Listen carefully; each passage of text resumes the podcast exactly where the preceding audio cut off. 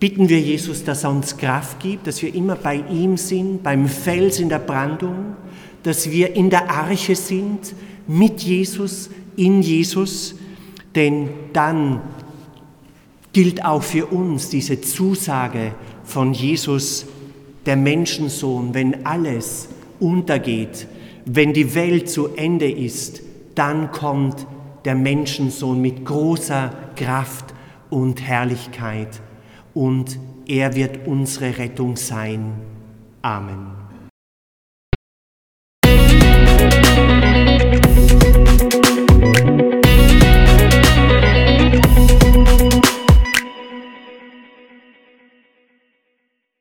Ein Schüler hat mir in den letzten Tagen gesagt, mir genügt es, Weihnachten weltlich zu feiern. Ich brauche keinen christlichen Sinn dahinter. Ich möchte schon den Sinn der Adventszeit ergründen und nach dem Sinn der Adventszeit leben, diese Tage, die jetzt kommen. Um was geht es im Advent? Ich denke mir, die Kirche gibt uns hier einen Orientierungspunkt in den Lesungen, die am, zum Beispiel am ersten Adventssonntag in den Kirchen vorgelesen werden. Advent heißt, kommt ja vom lateinischen advenire, das heißt kommen. Advent heißt praktisch kommen oder der Kommende. Was kommt? Wer kommt? Im Evangelium im, des Matthäus im 24. Kapitel, das am ersten Adventssonntag vorgelesen wird, da spricht Jesus dreimal vom Kommen. Er sagt, man wird den Menschensohn, mit Menschensohn meint er sich selber, man wird den Menschensohn auf den Wolken des Himmels kommen sehen mit großer Kraft und Herrlichkeit. Und dann sagt er, ihr wisst nicht, an welchem Tag der Herr kommt. Auch hier dieses Wort. Herr, natürlich meint er sich selber. Und noch einmal spricht er vom Menschensohn, denn der Menschensohn kommt zu einer Stunde, in der ihr es nicht erwartet. Also Jesus spricht einerseits von seinem Kommen in Herrlichkeit, mit großer Kraft und Herrlichkeit, wie es da heißt im Evangelium, und dann spricht er auch vom Zeitpunkt seines Kommens, und der sagt er, der ist ungewiss den kennt niemand. Interessant ist, dass die Kirche gerade am ersten Adventssonntag, wo es ja auf das Weihnachtsfest zugeht, nicht so sehr von der Geburt Jesu spricht, von seinem Kommen vor 2000 Jahren, sondern die Kirche spricht mit den Lesungen, die sie vorlegt, vom Kommen Jesu in Zukunft, von seinem Kommen in Herrlichkeit. Davon spricht Jesus selber. Und das ist auch ein Element unseres Glaubens. Jesus wird kommen in Herrlichkeit. So heißt es im großen Glaubensbekenntnis. Und Jesus sagt, wie dieses Kommen geschieht. Er spricht ja am Ende der Zeit, sagt er, er spricht vom Untergang. Alles wird erschüttert, es gibt einen Untergang, es gibt ein Ende der Welt und dann kommt Jesus mit großer Kraft und Herrlichkeit. Mit anderen Worten, er ist so wie ein Fels in der Brandung des Untergangs. Wenn alles vergeht, dann ist Jesus da als der Bleibende. Er drückt es auch mit anderen Worten aus, wenn er sagt, Himmel und Erde werden vergehen, doch meine Worte werden nicht vergehen. Ich denke, wir könnten es auch anders ausdrücken. Jesus könnte auch das gesagt haben, Himmel und Erde werden vergehen, doch ich werde nicht vergehen. Ich bin der Fels in der Brandung, ich komme mit Kraft und Herrlichkeit, wenn alles erschüttert wird. Und er verwendet im Evangelium, im 24. Kapitel von Matthäus, auch noch ein anderes Bild des Bestehens, nämlich er spricht von der Arche Noah. Die Arche Noah ist ja ein Bestehen im Untergang. Nämlich als die Flut gekommen ist, in der Arche war Überleben. Dort hat sich Noach mit seiner Familie, mit seinen Angehörigen hineingeflüchtet und sie haben den Untergang überlebt. Und Jesus sagt, es wird am Ende so sein, denn wie es in den Tagen des Noach war, so wird die Ankunft des Menschensohnes sein. Und er sagt, spricht dann eben vom alltäglichen Treiben des Menschen und er sagt dann, wie die Menschen in jenen Tagen vor der Flut aßen und tranken, heirateten und sich heiraten ließen, bis zu dem Tag, an dem Noach in die Arche ging und nichts ahnten, bis die Flut hereinbrach und alle wegraffte. So wird es auch bei der Ankunft des Menschensohnes sein.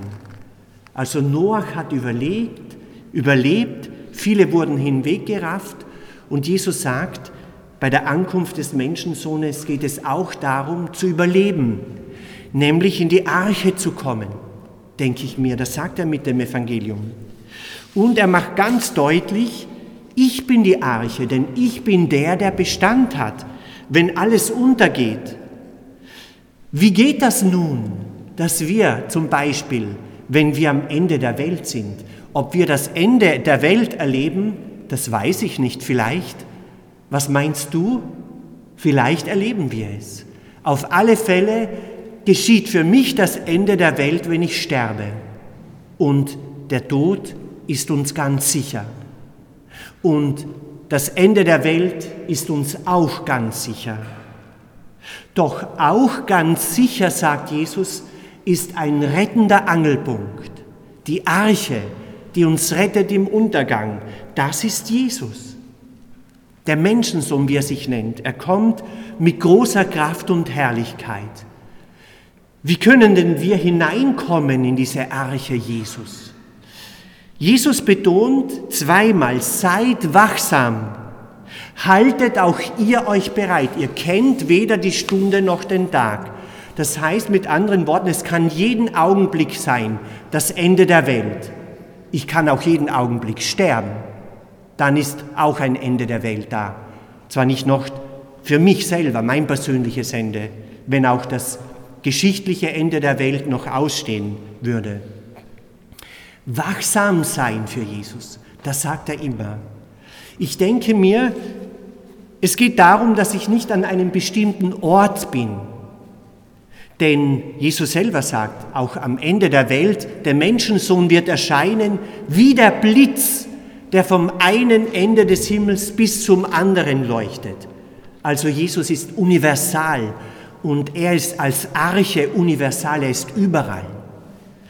Und ich denke mir, wachsam zu sein und bei Jesus eintreten zu dürfen, bei ihm den Felsen in der Brandung Halt zu finden, das heißt, dass ich einfach schon in diesem Leben wachsam bin weil es kann ja jeden Augenblick das Ende da sein, dass ich schon in diesem Leben jederzeit bei der Arche bin, bei Jesus bin. Das hat mit unserer Taufe begonnen, dieses Sein bei Jesus. In der Taufe wurden wir Jesus anvertraut. Wenn wir die Taufe annehmen, dann vertrauen wir uns selber Jesus an. Im Gebet kann ich das immer wieder aktualisieren. Ich kann mein Leben Jesus anvertrauen, jeden Tag mich Jesus anvertrauen. Jeden Augenblick meines Lebens kann ich Jesus schenken und sagen, Jesus sei bei mir, sei mein Retter an diesem Tag, egal was passiert. Dass ich Jesus die Erlaubnis gebe, mir nahe zu sein. Wie der heilige Paulus auch schreibt an die Christen von Rom, da schreibt er, Zieht den Herrn Jesus Christus an. Bei der Taufe haben wir das weiße Taufkleid, das wir bekommen haben als Kinder, die meisten von uns als Kinder getauft. Das ist ein Symbol, dass wir bei Jesus sein, berufen sind, bei Jesus zu sein und bei ihm sein sollten. Und bei Jesus sein, wachsam sein, das heißt auch, dass ich hinhöre auf Jesus, dass ich mich bewegen lasse von seiner Botschaft dass ich mich verändern lasse, auch in meinem Verhalten. So wie der heilige Paulus an die Christen von Rom schreibt. Er sagt, lasst uns ablegen die Werke der Finsternis. Lasst uns ehrenhaft leben wie am Tag. Das heißt wachsam sein, bei der Arche von Jesus sein. Ohne maßloses Essen und Trinken, ohne Unzucht und Ausschweifung, ohne Streit und Eifersucht. Es denke mir geht vor allem auch, dass ich mich einübe und bemühe in dieses Leben nach den Geboten Gottes, in, diesem, in dieses Leben nach der Liebe und in den guten Werken, in einem ehrenhaften Leben. Jesus hilft uns ja dabei durch den Heiligen Geist, den er uns schenkt. Er vergibt uns, wenn wir bereuen und wir können immer wieder neu beginnen.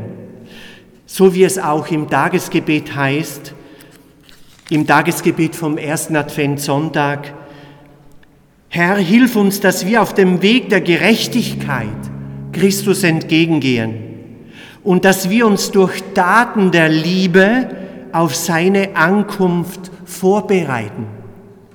Liebe Schwestern und Brüder, bitten wir Jesus, dass er uns Kraft gibt, dass wir immer bei ihm sind, beim Fels in der Brandung, dass wir in der Arche sind, mit Jesus, in Jesus, denn dann gilt auch für uns diese Zusage von Jesus, der Menschensohn, wenn alles untergeht, wenn die Welt zu Ende ist, dann kommt der Menschensohn mit großer Kraft und Herrlichkeit und er wird unsere Rettung sein.